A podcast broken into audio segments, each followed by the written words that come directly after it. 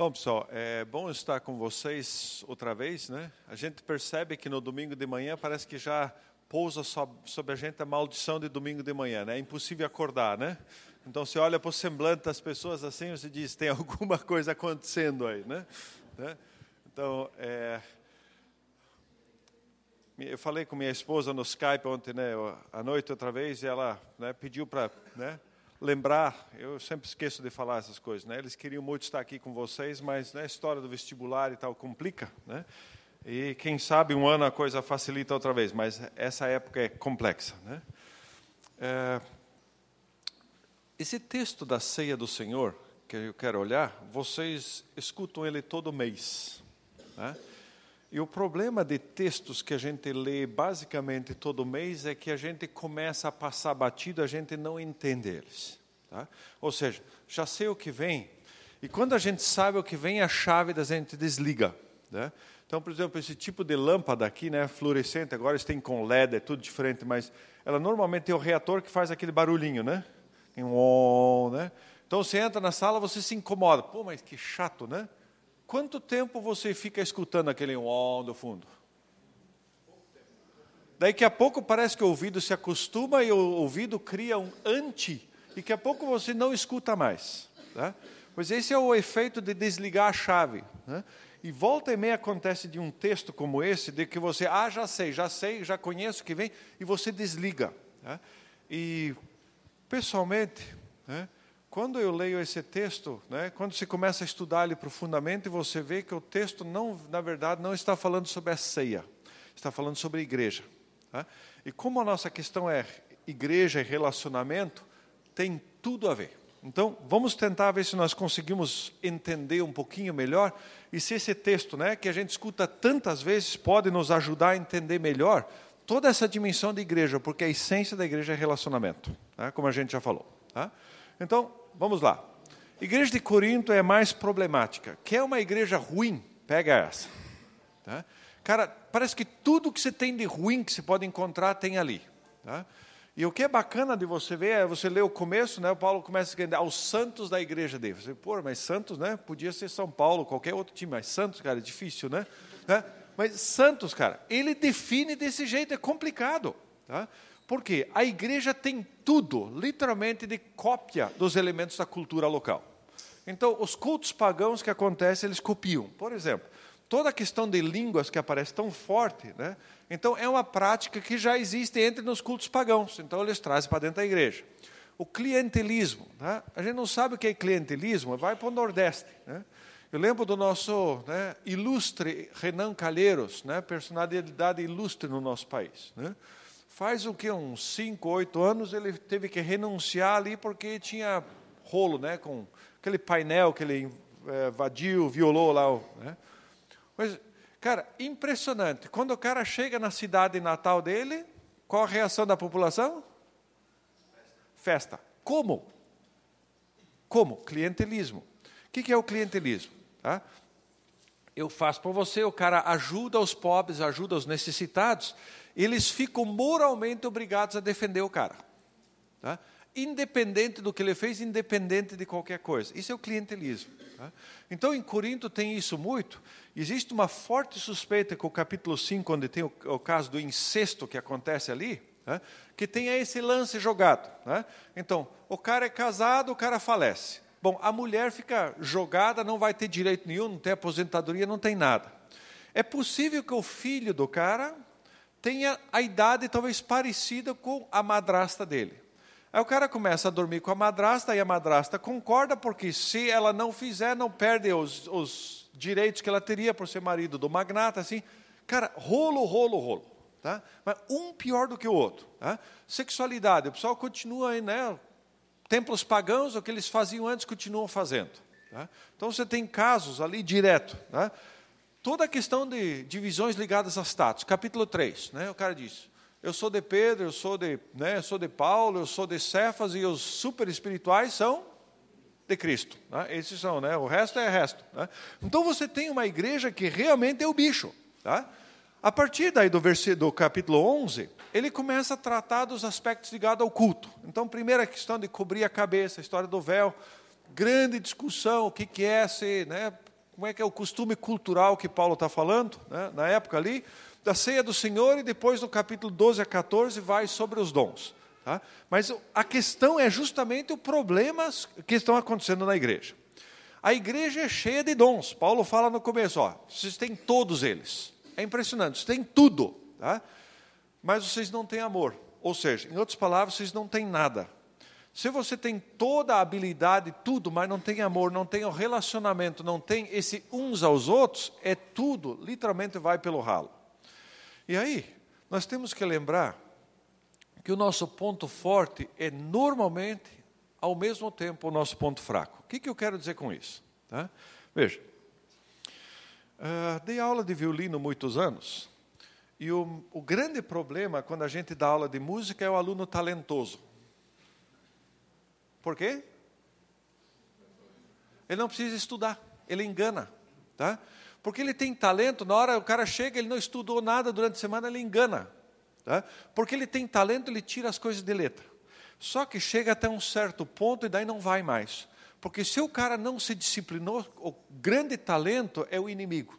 E por isso tem alguns dos grandes músicos que falam né, que na música é 10% talento, 90% disciplina. Tá? E se você quer apostar no 10%, até uma fase vai, depois lá para adiante, se não tem disciplina, não tem estudo, não vai. Tá? E Corinto você tem essa, é uma igreja repleta de dons, repleta de capacidade, mas ela está literalmente, é, uma, é um clube, é um grupo social, é um grupo, uma comunidade que não tem nada a ver com o amor, com aquilo que Cristo representa. Tá? Então, esse é o contexto qual nós entramos, e por isso agora precisamos entrar no texto para dar uma lida nele. Tá? Então coloquei outra vez o texto na tela aí, porque talvez né, nem todos trouxeram a Bíblia, está aí.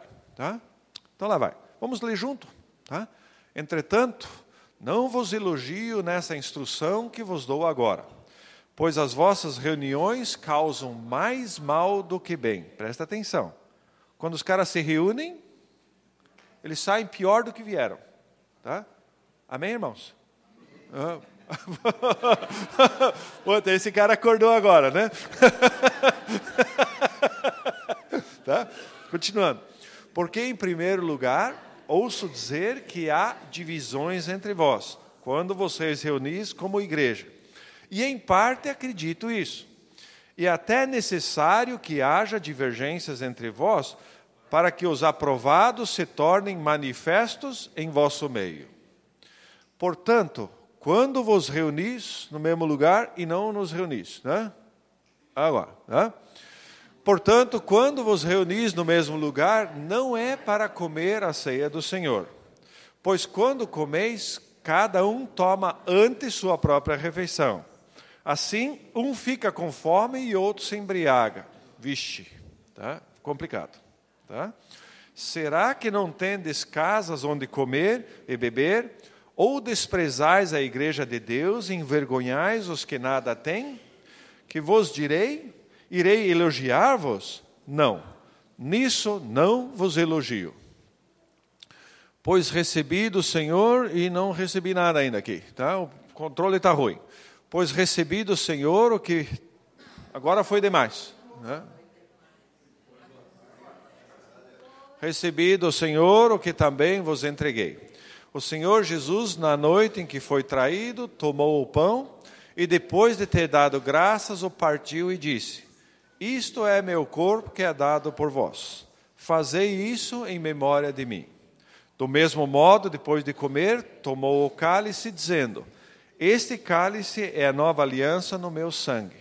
Fazei isso todas as vezes que o beberdes em memória de mim. Porque todas as vezes que comerdes desse pão e beberdes do cálice, proclamais a morte do Senhor até que ele venha. Por essa razão, quem comer do pão ou beber do cálice do Senhor de maneira indigna, será culpado de pecar contra o corpo e o sangue do Senhor. Examine, pois, o homem a si mesmo, e dessa forma coma do pão e beba do cálice.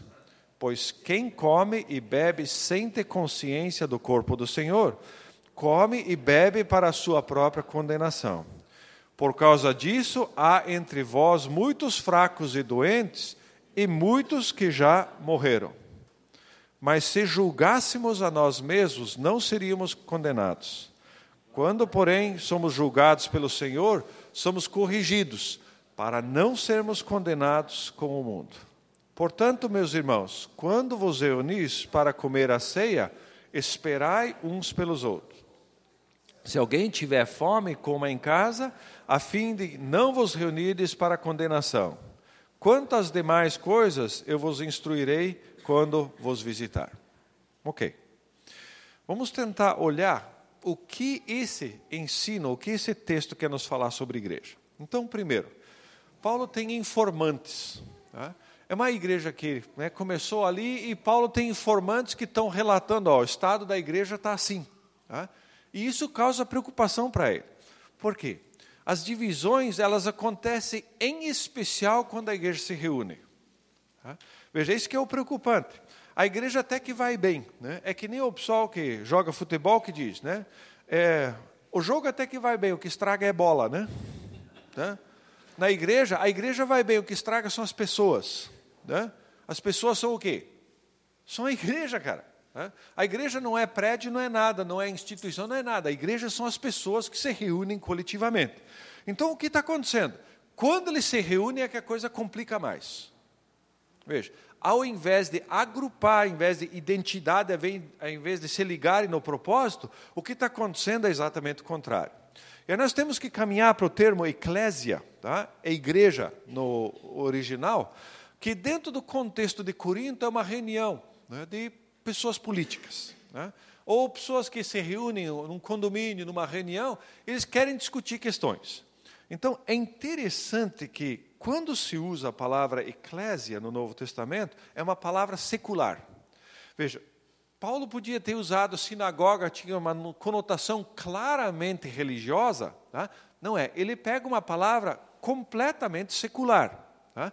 É verdade que na Septuaginta existem algumas indicações, né, quando o povo se reúne, né, tradução do Antigo Testamento para o grego, já existia algumas ideias dessa, né, que falam dessa reunião do povo ao redor de Deus, mas para o povo grego, para quem ele escreve, é uma palavra secular.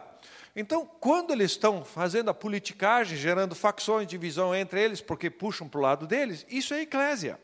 Então, é possível que a igreja de Corinto e algumas outras igrejas da, da época, elas começam a ter essa ideia. Para a gente se reúne, daí para discutir, e cada um está discutindo seu ponto de vista, partido para cá, eu concordo, não concordo, os que concordam para cá, os que discordam para lá, e assim por diante. Resultado é, a igreja, que é um corpo diferente, quando se reúne, o resultado é pior do que quando se não tivesse se reunido. Tá? É uma loucura. Tá? A maior bênção é não ir no culto. Não é? Porque quando vem, sai pior. A maior bênção é não. Tá? Então, obviamente que a coisa dá, podre. Então, Paulo está crendo parcialmente. Até certo ponto, eu creio que vocês me falaram. Tá? O problema existe, mas nem todos agem assim. Ele vê esperança e está tentando corrigir o que está acontecendo lá. E daí que a pouco você vê algo assustador. Paulo diz: é até necessário que haja divergência. Tá? E outra vez, a gente fica meio assustado. Por quê? No capítulo 12, quando ele começa a falar dos dons, ele começa a falar tão fortemente da unidade. Tá? A unidade na diversidade. Um tem esse dom, outro tem outro, mas não é para status, não é para nada. Tá? Mas aqui parece que está dizendo justamente o contrário. É necessário que haja divergência.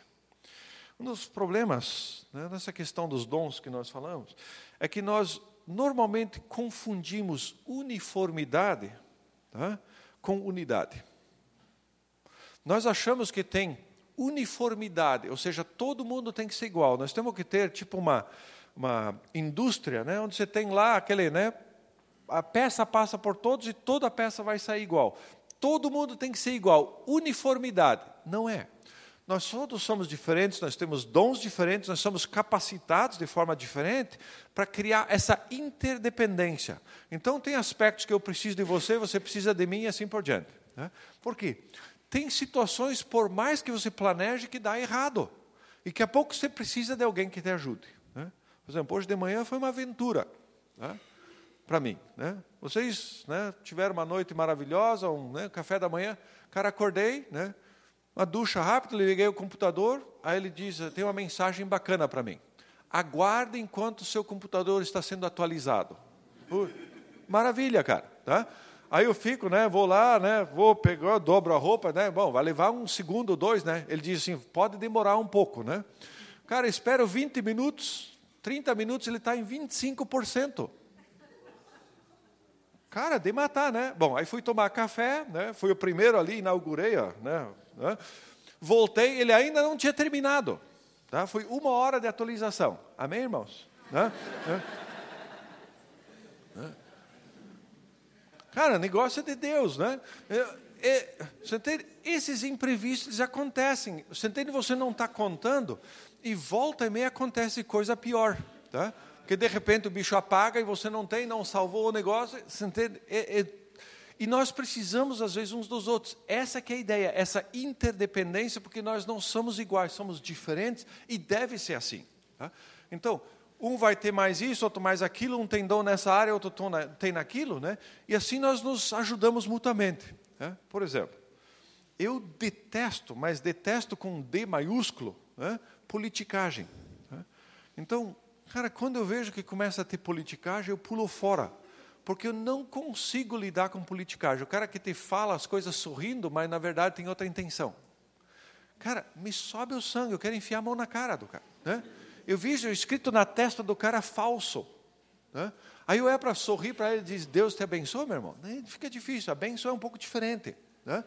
Não consigo, mas tem pessoas que conseguem lidar com isso. Tem que chamar os caras, porque eu estou fora. Né? Eu, cara, não quero mexer com isso. Né? Então, tem outras pessoas que conseguem e você admira eles em situação, cara, como é que ele consegue? Eu não consigo. Essa aqui é a ideia. Tá? Então, aqui ele está falando da divergência, mas aqui a divergência é por outro motivo. Tá? E aí vem a grande pergunta: ele está falando, ele está usando de ironia, tá? ou ele está inclusive apontando lá na frente, quando Jesus vai voltar, vai haver sim divisão, inclusive dentro da igreja, porque tem gente que corre junto e na verdade nunca teve nada, nenhuma experiência com Deus. Nunca teve uma convicção de pecados clara de entrega da vida para Jesus. Veja, não é tão difícil acontecer em nosso meio que o cara começa a participar em um grupo pequeno. Ele não sabe Bíblia, não sabe nada. O pessoal começa a ensinar para ele o, número grande e o número pequeno. Tá? E até no começo se diz página tal. Né? Você dá uma Bíblia para ele, já sabe, você diz página tal, porque o cara não sabe. Tá? Muito bem, ele começa. Ele começa a participar e ele começa a perceber que tipo de oração as pessoas fazem e quando os outros dizem amém. Que tipo de oração os caras, sim, Senhor, né, vamos lá. Ele sabe, ele percebe. Daqui a pouco ele percebe que tipo de testemunho as pessoas né, dão um abraço nele. Ele começa a perceber que tipo né, de pedido de oração ele pode fazer que mexe com a turma. Em dois, três meses, ele é capaz de fazer toda essa mímica sem acontecer nada por dentro. Concorda comigo?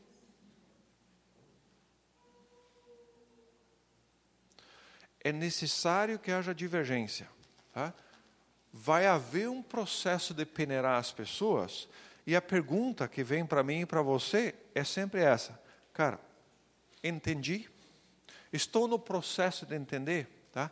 Captei a mensagem? Estou captando, estou no caminho? Aqui em Corinto o negócio é mais brabo, e o negócio diz: vai peneirar assim, porque tem gente que está correndo junto, mas não tem nada. Tá? A divisão vai separar quem é de Cristo. Né? E a ideia aqui é principal para nós, tantas vezes, porque nós estamos no mundo ocidental, nós achamos que quem crê certo, terminou certo. Ou seja, quem crê às vezes só por fora, não. Você tem volta e meia a insistência, e Tiago é um dos livros que mais mexe com isso, dizendo: não é só quem diz certo, mas quem crê, quem crê certo, mas quem vive certo quem pratica, quem de fato a coisa vai da cabeça para o coração e para a mão ou para o pé. Ela acontece na prática das pessoas. O que está acontecendo em Corinto? Ao que tudo parece, nós temos uma classe elitizada. Os ricos financeiramente, os caras que são né, os poderosos, tá? eles estão se opondo a Paulo. E se você ler 2 Coríntios, você vê claramente toda a disputa dele, se ele é apóstolo ou não, né? o que é, se ele pode mostrar sinal ou não pode. Finalmente, Paulo se enche da situação. Ah, no final, ele diz: querem ficar contando vantagem de experiência? Bom, também, vou né, enlouqueci por um momento, vou cantar vantagem também. Se tiver experiência, também tive. E fui até o, né, o terceiro céu e vi coisas que não posso nem contar para vocês e manda ver em cima deles. Daqui a pouco ele volta para o normal e fala que o poder se aperfeiçoa na fraqueza. Mas o que está acontecendo aqui? O maior problema em Corinto é a divisão de classes de rico e pobre, dos importantes, dos Zé Ninguém que a gente falou ontem, que está criando essa dificuldade. Então, a igreja normalmente se reúne na casa de um rico porque é uma casa maior. Tem uma sala que comporta, talvez, né, as igrejas antigas possivelmente não tinham mais do que 40 pessoas, mas eles se reúnem e o normal então fazer uma refeição e emenda a ceia no final, como também é a prática da igreja primitiva. Isso segue o modelo das casas de Corinto, que fazem essas práticas também. Então eles copiam e está tudo bem, é uma adaptação cultural que eles têm. Agora, o que, que acontece? Qual é a realidade? Os ricos vêm primeiro, né? Trazem comida boa, comem e bebem até. O que, que diz ali até? Vamos se embriagar. Tá? Os pobres vêm depois do trabalho, porque dentro da Roma antiga, tá? o que nós temos é o seguinte: metade de Roma são os nobres, são o pessoal, eles não trabalham, e metade é pobre, que são os escravos. Essa é a divisão de Roma antiga, e em algumas cidades a questão não é muito diferente. Você começa a imaginar agora por que Roma antiga chega na devassidão que é. Se você não trabalha, não faz nada de útil, o que, que você vai fazer? Cara, você começa a andar por orgias, por comilanças, por tá, tudo que você puder imaginar com o corpo, quando aquilo não vai mais, o próximo passo é o pessoal da polícia, o pessoal que lida com isso no dia a dia sabe. Quando toda a questão do, da sexualidade, do, né, do hedonismo, de viver por prazer, quando aquilo não satisfaz mais, vai para onde? Violência caminha para a violência. E quando você lembra do Coliseu, que os caras não saem de lá enquanto não tenha sangue, enquanto aquilo que dá uma citação diferente para eles, você diz: opa, é uma sociedade que está se desintegrando, é uma sociedade que vai para o pau. É isso mesmo. Então o que você tem aqui? Você tem possivelmente o pessoal que não trabalha, eles marcam, nós vamos ter uma refeição na casa tal e nós vamos depois tranquilo. O pobre vem só quando, né, como é escravo, terminou de trabalhar, ele pode vir. Então, esse é um problema. Tá? Você tem uma divisão clara de ricos e pobres dentro da mesma igreja. E talvez você não tenha como resolver, mas essa é a situação que está acontecendo. Então, isso aqui é o modelo de uma casa de Corinto que talvez ilustrasse a situação como acontece. Então, ali onde está a flecha, então possivelmente essa é, essa é a sala onde o pessoal se reúne.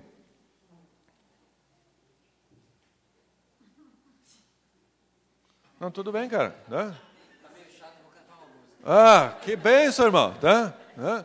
Oh, pelo menos alguém que é sincero, né?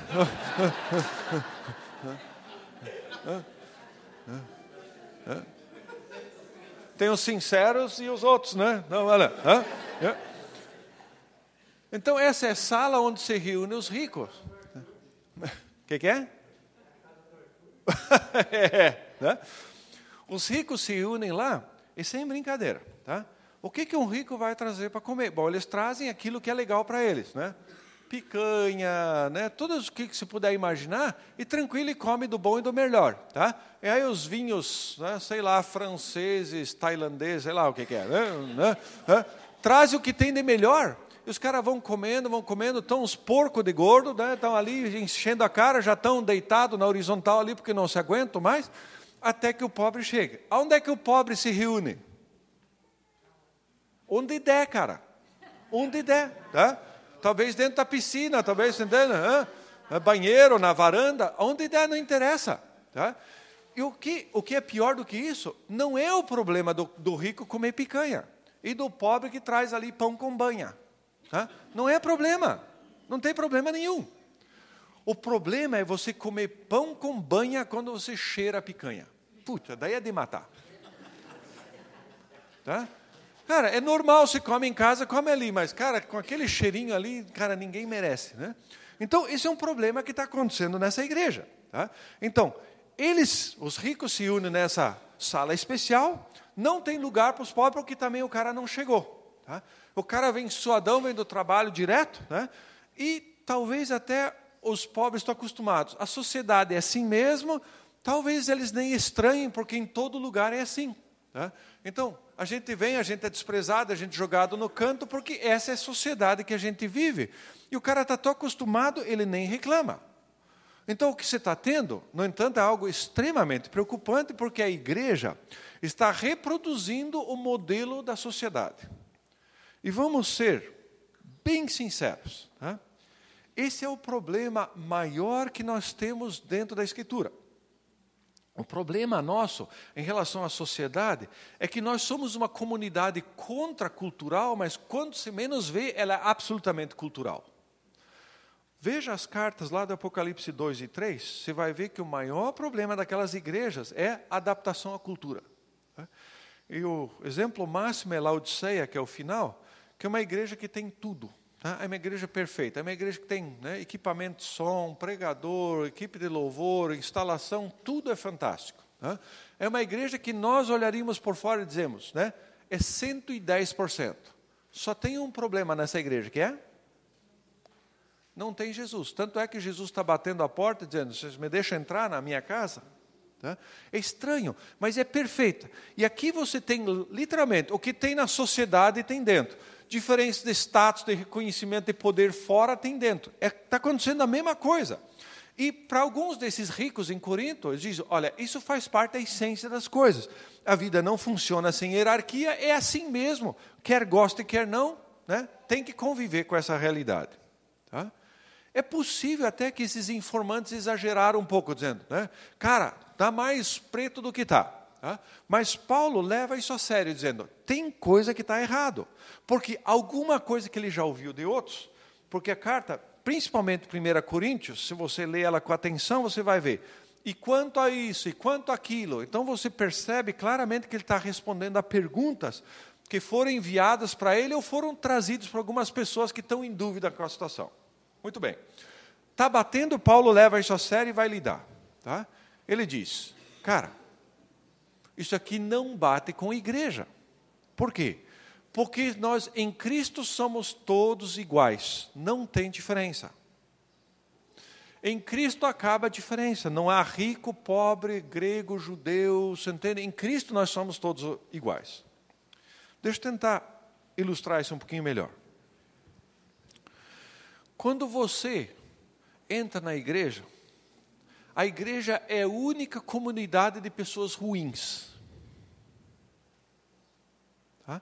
Nós já damos uma dica nisso outro dia, mas veja, você tem que dizer eu sou ruim, aí você tem espaço. Se você diz eu sou bom, você não tem espaço. É um grupo de pessoas ruins, significa o seguinte: todo mundo para entrar na igreja precisa passar pela cruz, certo? Não tem ninguém que passa pela cruz com o nariz empinado. Tá? Dizendo, opa, cheguei e tal. Não tem, cara. Ou você passa se arrastando, ou você não entra na igreja verdadeira, na igreja que, né? Qualquer coisa vai. Mas na igreja de Jesus Cristo, você passa pela cruz para ir adiante. Quem não passa pela cruz não acontece nada. Tá? Então, nós somos todos iguais, mas está acontecendo uma diferença impressionante. Tanto é que a, o veredito de Paulo aqui é: quando vocês se reúnem, não é para comer a ceia do Senhor. Ou seja, a ceia do Senhor diz: nós lembramos de Jesus que nivelou a coisa. Não tem hierarquia, somos todos iguais. Só que vocês, na reunião de vocês, vocês fazem tanta diferença que quando vocês se reúnem, não é para isso. Não é para celebrar, não é para lembrar de que somos todos iguais. E aí a pergunta implícita é: quem que patrocina isso? Quem que está por trás? Qual é o propósito? Vocês estão juntos, mas por causa do quê? Assim, bem nu e cruamente, o que vocês fazem destrói o propósito da ceia. Vocês afirmam pela ceia, Jesus morreu por todos, lembramos que em Cristo não, não há diferença entre nós, e na celebração você desmente tudo o que você estava dizendo. Tá? Então, a ceia não é do Senhor, não, não é. Tá? Mas uma ceia culturalmente aceita, onde tem hierarquia, onde tem exageros, onde tem discriminação, tem tudo que qualquer reunião, qualquer clube teria. E Paulo diz, cara, não dá, porque vocês são igreja, mas a prática de vocês exatamente está minando aquilo que vocês dizem crer. Para piorar, tá? há situações onde há escassez de comida, e talvez essa fosse a situação do pobre. Tá? Então, os ricos devoram o que trouxeram, porque para eles é uma festa normal, é um aniversário, é um encontro normal. Tá? E muito provavelmente essa refeição mais importante do dia. O pobre vem depois, talvez ele nem consiga trazer alguma coisa porque ele não tem nada. Você sabe que o tratamento das pessoas não tem sindicato, não tem nada, não tem ali requisitar aumento, não tem nada. Se o patrão não quiser pagar, ele não paga e o cara fica com fome. Tá? O resultado aqui, então, um come picanha, está bêbado, já está mamado para caramba, né? E o outro está ali, né, literalmente as paredes do estômago, uma raspando na outra. Né? O cara não tem. Diz, cara, tem um problema que não pode ser resolvido. E Paulo apela. Ele diz, será que vocês não têm casa onde vocês possam comer e beber? Cara, quer comer e beber, quer fazer festa? Vai para a tua casa. Por que, que você emenda agora está falando, nos reunimos em nome de Jesus, mas não é? Tá? Vai para casa, faça sua refeição. Quer comer do bom e do melhor? Tranquilo. Tá? Quer beber? Mas o que vocês estão fazendo aqui é o caos. Não posso aplaudir, não posso dizer que está em ordem o que vocês estão fazendo. Por quê? Agindo desse jeito, vocês estão fazendo o quê? Vocês estão desprezando a igreja de Deus, desprezando o corpo. O corpo é um só. Essa igreja é amada por Ele, essa igreja foi por quem Ele deu a vida, e vocês agora humilham aqueles que têm menos, que também são igreja e foi por eles que Jesus veio. E se você levar isso um pouquinho mais ao pé da letra, for para Lucas capítulo 4, quando Jesus diz: O Espírito do Senhor está sobre mim, ele me ungiu para levar o Evangelho, as boas novas para pobres, depois fala dos cegos, dos mancos, do, né? Jesus vem para os necessitados. E o que eles estão fazendo? Né? Exatamente o contrário. Jesus vem e se doa para aqueles que querem para os necessitados, e eles ignoram e desprezam o necessitado. Diz, cara, não dá, porque isso aqui é igreja, não é outra coisa. Tá? Então, como nossa situação, eles também. Status diferenciado para local, comida, vestimenta, quem veste o quê, né? Você tem tudo isso. Né? Se você tem determinado né, etiqueta na tua traseira aqui, você vale mais, né? porque se veste calça tal. Se você tem não sei o que, você vale mais. Ou se o teu tênis, ou se o teu sapato é tal, se você dirige tal carro, você vai para tal restaurante e você é mais. Tá? Então, Paulo diz, não misture. Quer fazer uma reunião social na tua casa? Faça. Mas não misture com a igreja. Por quê? O propósito e os valores são diferentes. Então, quer fazer uma reunião de negócios? Tranquilo.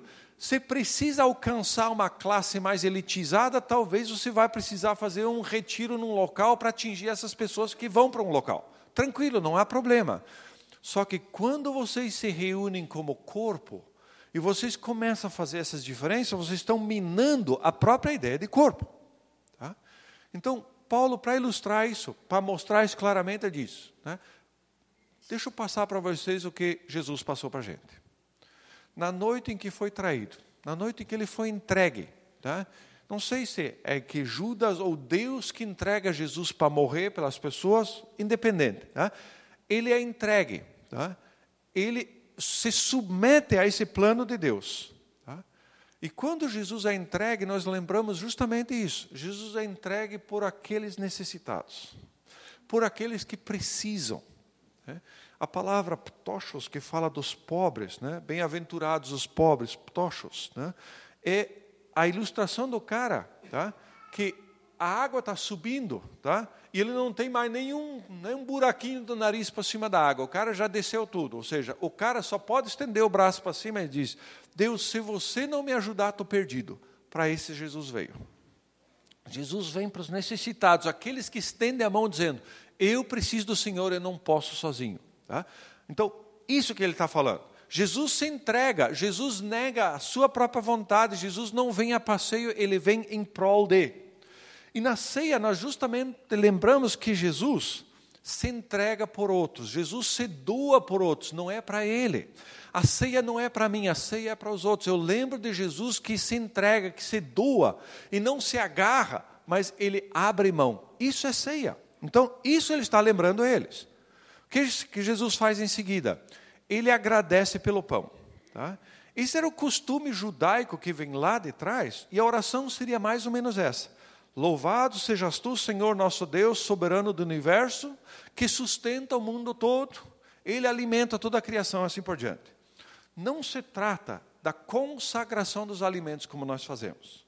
Não estou dizendo que é errado, mas na ceia de Jesus, o que ele está falando é: Deus você supre o que a gente precisa.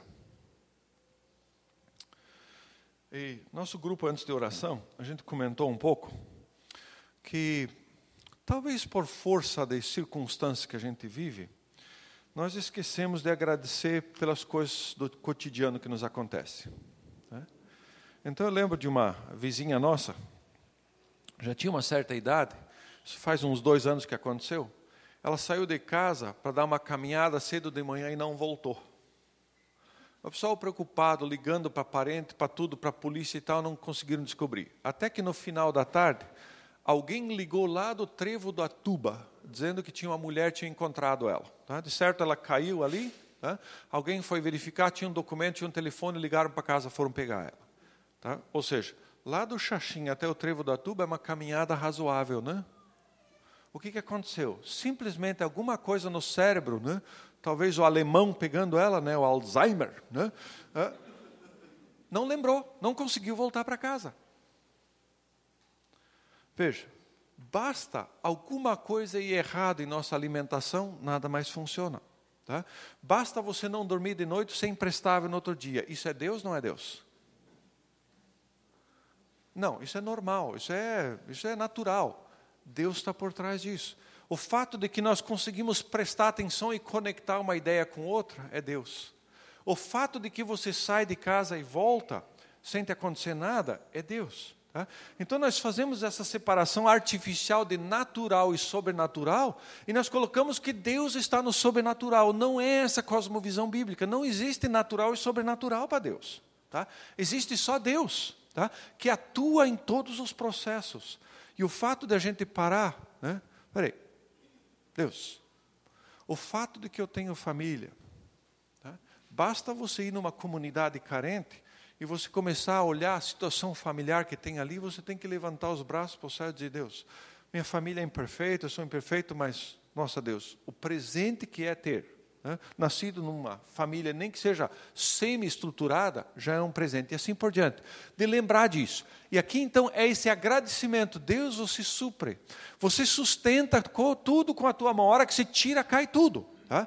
Então aqui é uma oração típica de agradecimento. E claro que está lembrando a Páscoa judaica, libertação do Egito, atuação de Deus. Né? Todas as pragas trazendo até que tira Israel de lá. Jesus parte o pão.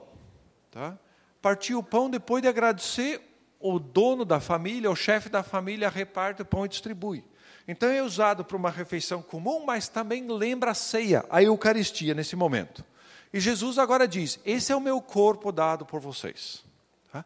Lembra, o corpo, Jesus se dá pelas pessoas. Mas não é só a morte de Jesus que é dada por nós. Veja que toda a vida de Jesus é dada por nós. A encarnação é algo impressionante, porque Jesus chega e encarna em nosso favor. Ele vive em nosso favor. Ele ensina em nosso favor. Tudo, é o todo que é dado. Agora, depois culmina na morte, quando é substituição, onde ele vai entregar a vida por nós. E agora, quando ele faz isso, ele diz: lembrem, façam em memória. Tá? Lembre do que eu fiz, mas não é só lembre de né, dois minutos em que ele, antes que ele foi para a cruz e o sofrimento dele. Tá? Lembre agora do todo. Lembrem dessa entrega. Tá? Se dá conta de que eu sou liberto por a sua atuação dele. Lembre que Jesus vem em meu favor. Lembre que ele atua, ensina e vive em nosso favor. E, obviamente, isso está faltando em Corinto. Eles celebram um ritual, mas o ritual não vai adiante. O ritual não significa nada para eles, por quê? Não, beleza, chegou o momento, né? Então todo mundo baixa a cabeça, faz de conta que está orando, né?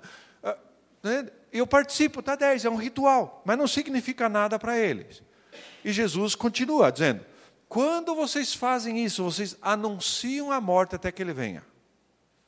Qual é a morte? Qual é o, o, o que você anuncia? Tá? Quando Jesus vem, e o livro de Efésios é tão claro nisso, né? esse texto 2, de 11 a 22, Jesus quebrou a muralha que separava judeu e gentil. E óbvio que isso não se trata só de judeu e gentil. Jesus separa aquilo que a sociedade criou. Veja, no Éden não era assim. Era homem e mulher junto, eles são iguais, não tem essa de um superior ao outro, eles são iguais. Mas o mundo, a partir do pecado, começa a criar essas hierarquias de poder e de dominação e tudo isso, e a nossa sociedade funciona assim. Tá? Quem manda, manda, né? Ou seja, quem não pode, lamenta, né? E vai tocando o barco e todo mundo quer mandar na vida. No princípio não era assim, e a ideia é: vocês anunciam agora as boas novas de Jesus. Ele vem para consertar o que o pecado estragou, ou seja, aqui dentro nós somos um. Existe uma hierarquia dentro da igreja? Sim, uma hierarquia funcional e não de posição. Tá? O fato que alguém está com o microfone, o fato que alguém é pastor responsável pela igreja, não significa que ele é mais do que ninguém. Tá? Ele tem uma capacitação que Deus deu para ele, e por isso ele exerce a função de pastor. É o dom de pastor que ele está exercendo, mas ele não é mais do que ninguém. Ele pode ter responsabilidade maior por causa do dom, por causa né, do andamento da coisa, e por isso até né, uma remuneração é, é coerente e tal, assim por diante, só que ele não é mais, ele não tem uma posição superior, porque em Cristo, horizontal. Horizontal. Não tem. Nós somos um Deus em Jesus Cristo, na morte quebrou essa separação. Aí vem o cálice, da mesma forma. Lembra a primeira aliança no Sinai?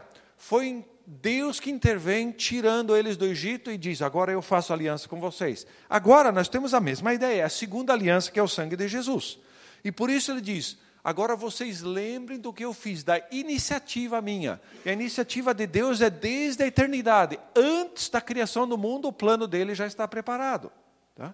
E aí vem, entra o pecado e Deus continua lidando com a humanidade e vai culminar agora na morte de Jesus. Ou seja, vocês se reúnem ao redor de Jesus, mas não é para lembrar do sofrimento dele. Vocês se reúnem para lembrar de Jesus, de tudo que ele representa e de tudo que ele fez. Nesse sentido, eu acho que o filme do Mel Gibson nos fez um bem, no sentido de nos lembrar de que o sofrimento foi real e foi muito pior do que a gente imagina. Qual foi o mal do filme de Mel Gibson? O foco é todo só sobre o sofrimento físico. Tá? E o sofrimento geral, né, muito mais amplo, talvez emocional, espiritual, tudo que acontece ali é muito mais forte. Vocês se reúnem ao redor de Cristo. Você diz: Você é a razão de ser.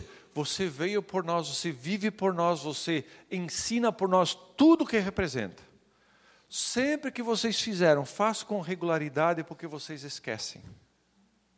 Tiro e queda. Você e a nós esquecemos. Eu lembro de, não, muitos anos, eu estava dando aula, daí tinha um congresso que eu tinha que pegar o carro e pular aí para lá. Né? Era um dia de chuva, ainda era um sábado de manhã, acabou minha aula, né? despedi os alunos, pulei no carro e estava indo lá para o antigo Esbim, lá na curva do Tomate, na Torres. Né? E daí desço a Marechal, é, a Valdemar Loureiro ali que vai ali ou no quartel para entrar na Floriana embaixo, né? E aquela típica olhada nossa, né? Você vai chegando, você chega na preferencial, dá aquela olhada para ver se vem um carro, não vem ninguém. Você naquele fusquinha que eu tinha, entrei, né?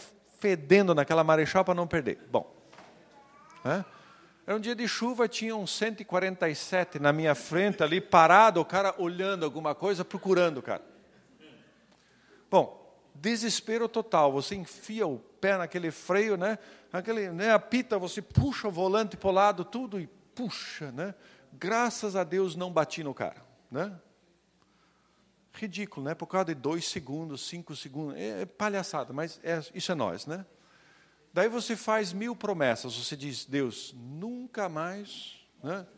Nunca mais. E esse nunca dura quanto? Esse nunca muda, né? Dali a dois dias, uma semana, esse nunca já se evaporou. Tá?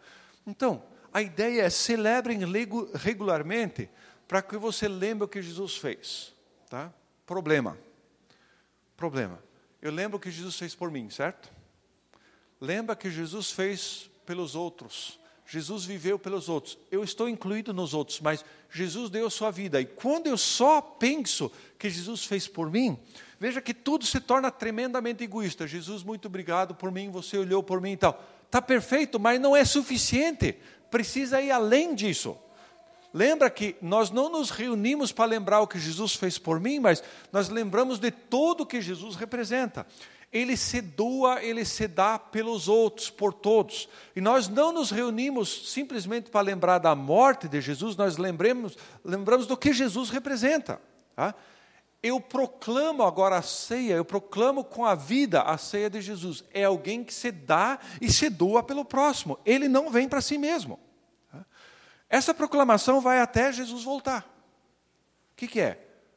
Jesus vem para consertar o que o pecado estragou, e enquanto eu estou vivo, eu estou dizendo: estou contigo e não abro.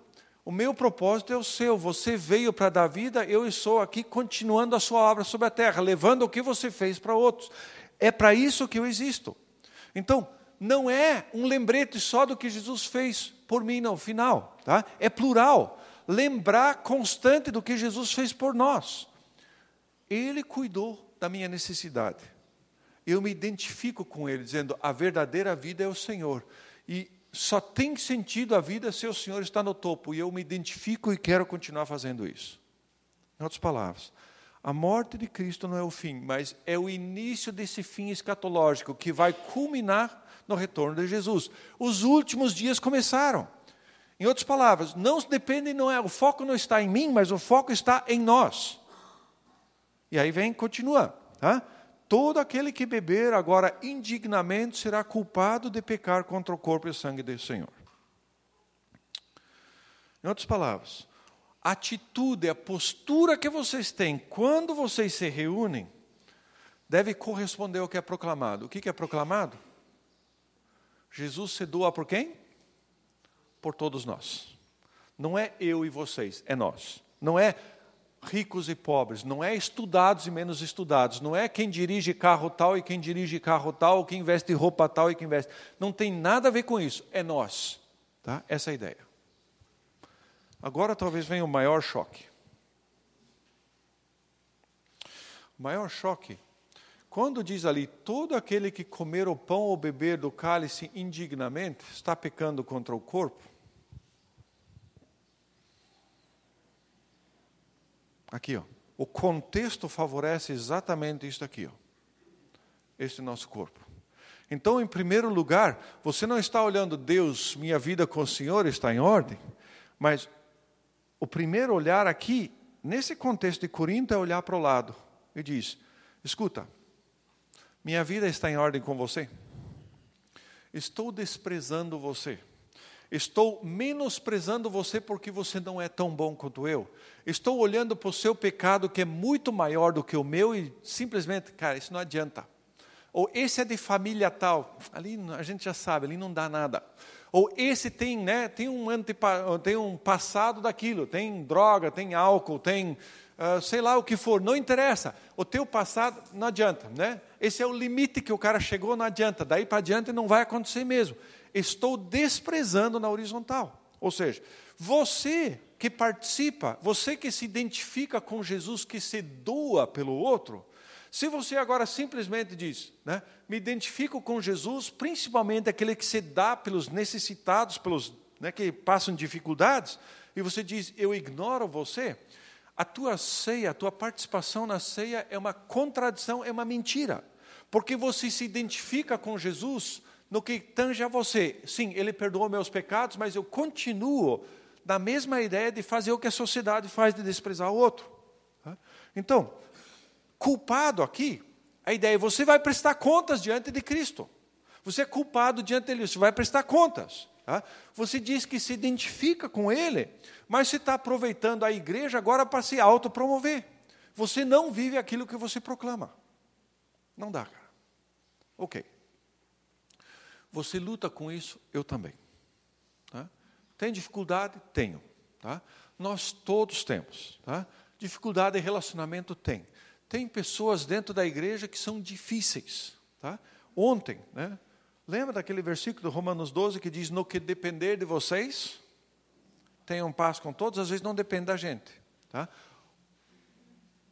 Colossenses 3,13 diz: Suportai-vos uns aos outros. Sabe o que significa suportai-vos uns aos outros?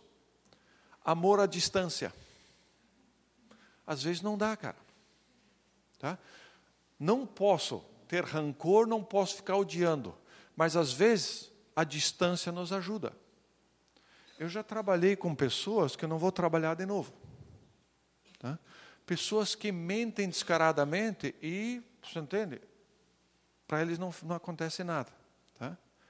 Então, tive uma situação né, onde nós estávamos lidando com um missionário na igreja, né, e né, eu estava fazendo, e daí, daqui a pouco, né, a pessoa da liderança chegou e falou para mim, ó, deixa eu tratar com ele, porque não sei o que e tal. Né, daí ele diz, quando você discorda de mim, não fale em público, fale para mim pessoalmente. Aí nós estamos numa reunião né, da diretoria, né, da igreja, da liderança, né, e eu estou quieto, né, porque eu discordava do que estava acontecendo, eu estava quieto, né, estava me submetendo. Né. Daqui a pouco alguém diz, Arthur, você está quieto? Não, não, deixa quieto. Né? Não, não, não, mas o que está acontecendo? Eu falei, ó, né? Eu discordo do que está acontecendo e foi me pedido para não, não expressar o que eu penso. Né? Mas quem falou isso? Ó, falei que está sentado aqui do nosso lado, né? ele pediu para não falar.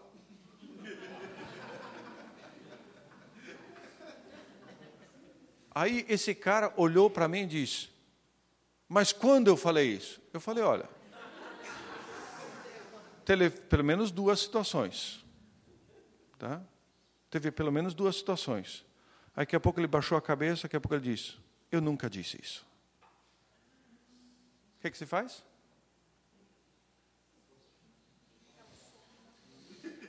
Não tem, cara. Tá? Não tem. Tá? Às vezes você precisa dizer, ok, você fica na tua, vou orar por você, que Deus te abençoe, mas entende? todo aspecto de confiança não dá. E acontece esse tipo de coisa. Acontece. Então, eu não tenho direito agora, e a gente precisa trabalhar isso em nós, porque sobe o sangue. Eu sou desde daqueles que o sangue ferve. Tá?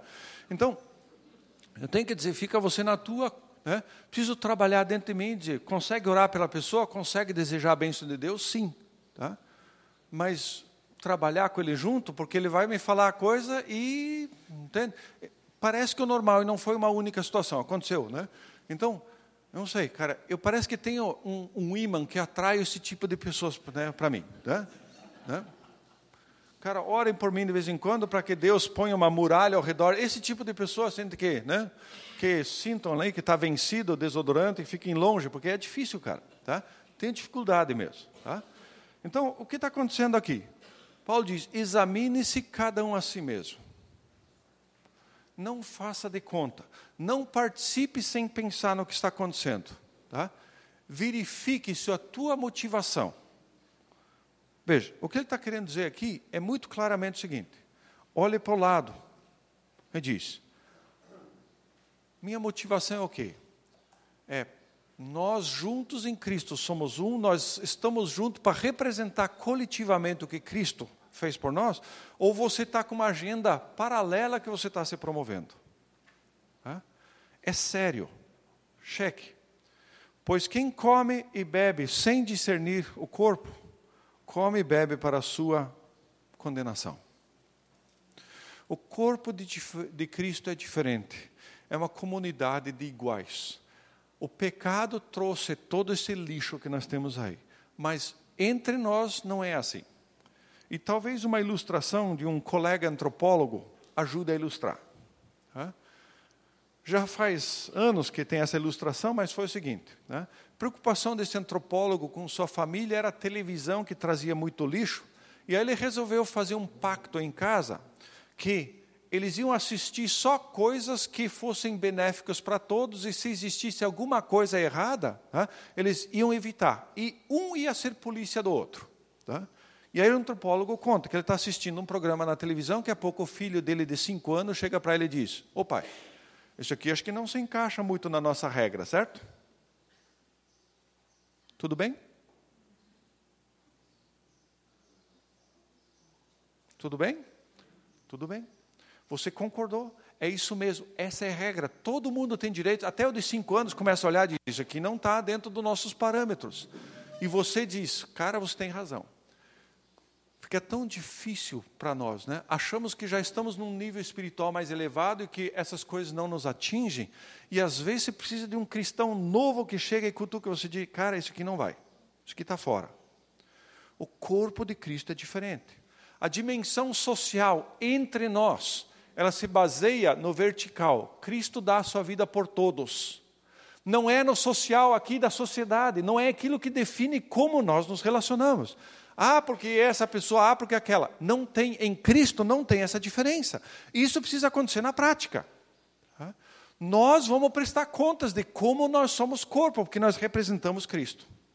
E a cruz representa, né, ou antecipa esse julgamento final. Você não é julgado pelo que você professa, não, nós somos todos iguais aqui, Jesus é o que manda. Espera aí, a prática tua vai mostrar o que você crê. Se você for assim, bem nu e cru em Tiago, Tiago diria para a gente: não precisa me dizer o que você crê, eu sei o que você crê pela tua maneira de se portar. Eu vejo como é. Então o que tem aqui? Examine-se a si mesmo. Olhe para o lado. Olhe para o corpo e você diz: Cara, dentro de mim tem desprezo, dentro de mim tem, né? Quero mais é humilhar você. Dentro de mim tem, eu me sinto superior a você. Dentro de mim tem, tá? Examinar-se para confirmar se o que eu penso, minha atitude, minha conduta concorda com o corpo e sangue de Jesus, que se doa, que se entrega em favor do outro. Está batendo? Tá? Veja, nós individualizamos demais a ceia. Veja se você está em ordem. Deus, tem algum pecado? Tá, tá, tá, tá. Ok. Não tem dúvida que o nosso horizontal aqui afeta o vertical. Mas o contexto aqui de 1 Coríntios é o contexto horizontal primeiro. Comece a olhar. Quem não discerne o corpo, come para sua condenação. Por quê? Você professa algo e vive diferente. Veja a importância da celebração da ceia. Todos bebem o mesmo pão, comem o mesmo pão. Todos bebem o mesmo cálice, independente de tudo. Independente se você é um bruta pecador, se você é um pouco pecador. Se você dirige, não dirige. Se você tem ou não tem. Se você.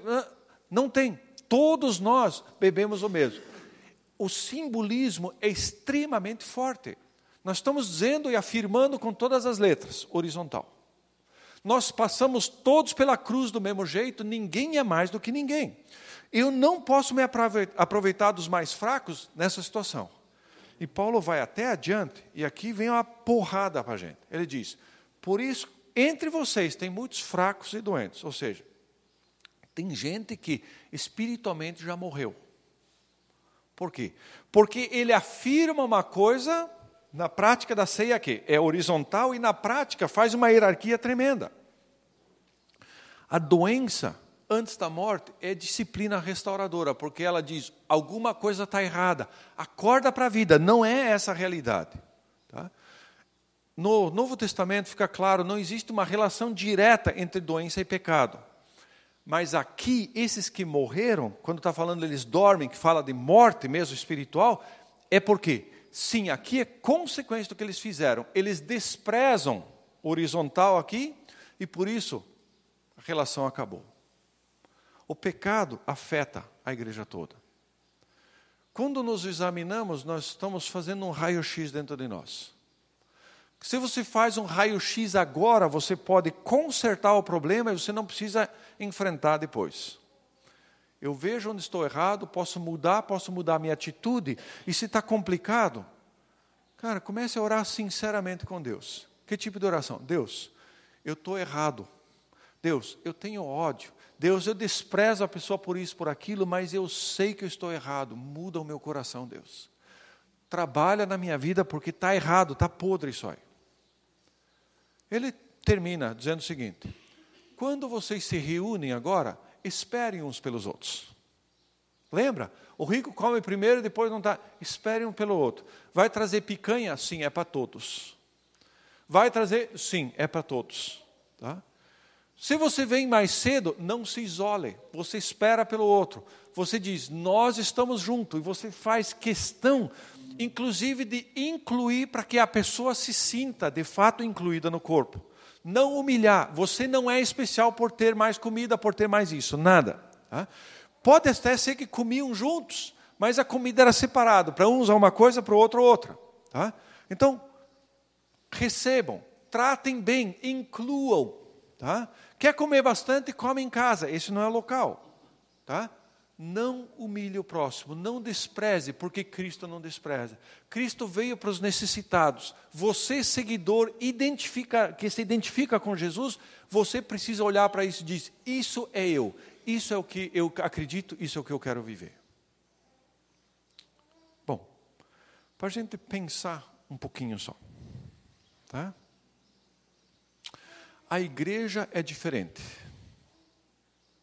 Ela está no mundo, mas ela não é do mundo. Ela não é caracterizada pelas diferenças de pecado que, que pelas diferenças que a sociedade tem que o pecado trouxe.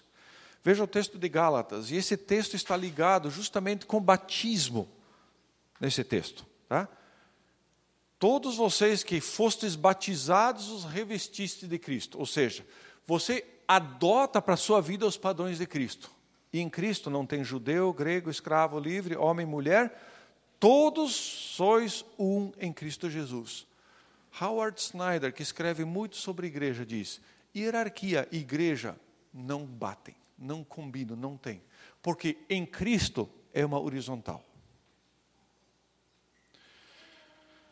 Verifique quantos líderes caíram e você vai perceber que uma série deles cai, porque né? Começa a subir, né? vocês têm que cuidar, não preciso, estou em outro nível. Cara, que terror isso. Tá? Você se coloca numa situação extremamente escorregadia. Eu gosto muito dessa expressão que eu, né, um comentarista de lá atrás, de mais de 300 anos atrás, Matthew Henry, quando comenta sobre a tentação de Jesus, né, de subir na parte alta do templo, ele tem uma expressão que diz assim: lugares altos são escorregadios, na igreja muito mais. Está começando a sentir que está subindo, tá? Se puxe para baixo, comece a se relacionar com pessoas que te ajudam a te puxar para baixo, porque senão você é alvo. A igreja, nós aqui, nós somos o protótipo do que Deus quer fazer na sociedade. Ou seja, o pecado trouxe bagunça, trouxe toda essa hierarquia, todo esse problema, e Jesus vem restaurar. E nós aqui vivemos uma realidade alternativa para o mundo. O mundo olha para nós e diz: cara, é possível um mundo diferente. Nós somos uma sociedade onde não tem rico e pobre, escravo, livre, nada, nada disso. Isso é diferente. E ainda? Se a igreja não promove os valores de Jesus, chame de qualquer coisa, não é igreja. Igreja sem Jesus, sem estar centralizado sobre Jesus, não é igreja. Nós somos uma sociedade diferente. Você acredita isso? Você assume isso? Tá? Veja, conversão, estou andando numa direção e mudei. Mas agora, para adotar os valores de Jesus, é o que a gente falou ontem dessa mudança, dessa transformação de mente, não só individual, mas coletiva.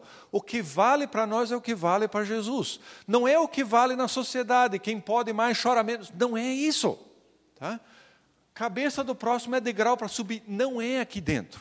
Tá? Nós a ceia é justamente isso. Todo mundo come do mesmo, nós bebemos o mesmo porque nós estamos ligados com a mesma pessoa e o mesmo ideal que é consertar o que o pecado estragou. Se eu e você somos desprezados na igreja, tem alguma coisa radicalmente errada. Porque a igreja é o local onde nós estamos voltando o relógio para antes da queda. Ok, nós vivemos com os efeitos da queda, mas aqui dentro nós lutamos para que aquilo que é realidade depois não seja já aconteça aqui. Termino com uma frase um pouco exagerada, mas que talvez nos ajude a entender. Quem vive a ceia, como descrito aqui, quem vive os valores do reino aqui, quando vai para o céu não sofre choque cultural.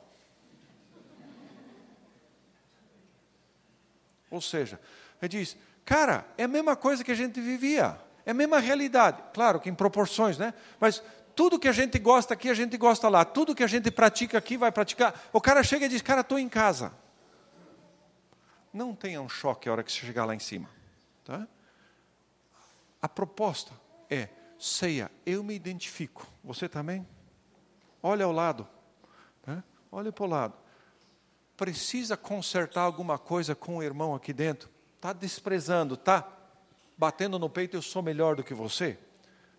Pratique a ceia, pense na ceia com ensinamento sobre igreja. Somos todos iguais, não tem diferença. E daqui a pouco, depois do intervalo, nós vamos sentar em roda e nos matar um pouco de novo, tá? Que nem ontem, né?